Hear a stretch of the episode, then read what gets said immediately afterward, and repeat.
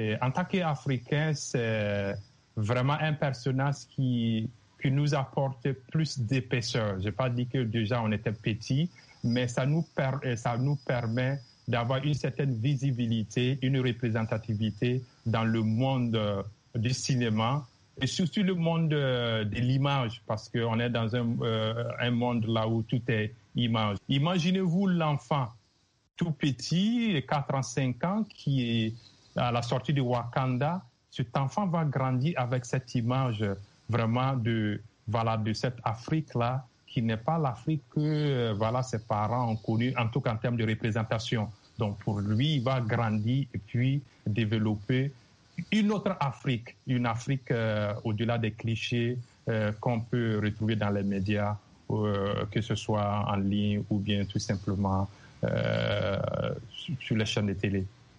Alors, dans l'histoire du cinéma mondial, ce n'est pas la première fois que des Noirs américains incarnent des rôles d'Africains. mais qu'est-ce qui a fait la particularité, selon vous, dans cette interprétation que Chadwick Boseman a eue de King T'Challa dans Black Panther?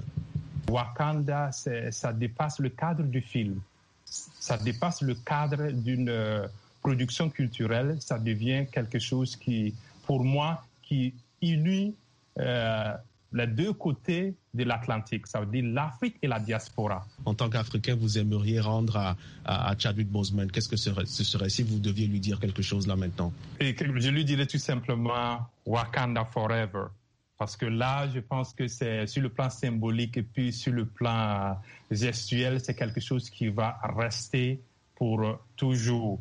Euh, si on replace un peu le choses dans les contextes, euh, de nos jours, on voit avec le mouvement Black Lives Matter, les gens vont la genoux à terre ou encore le poing levé. Mais ce sont des gestes qui, dans l'histoire, a été fait à un certain moment donné. Et 50 ans plus tard, 60 ans plus tard, ça reste dans la conscience, ça fait partie de l'identité, ça fait partie de vraiment de tout mouvement de protestation ou bien, de, tout mouvement de fierté. Et pour moi, c'est ce qui va beaucoup rester. Ça veut dire cette fierté, et cette espérance, cet espoir en l'Afrique.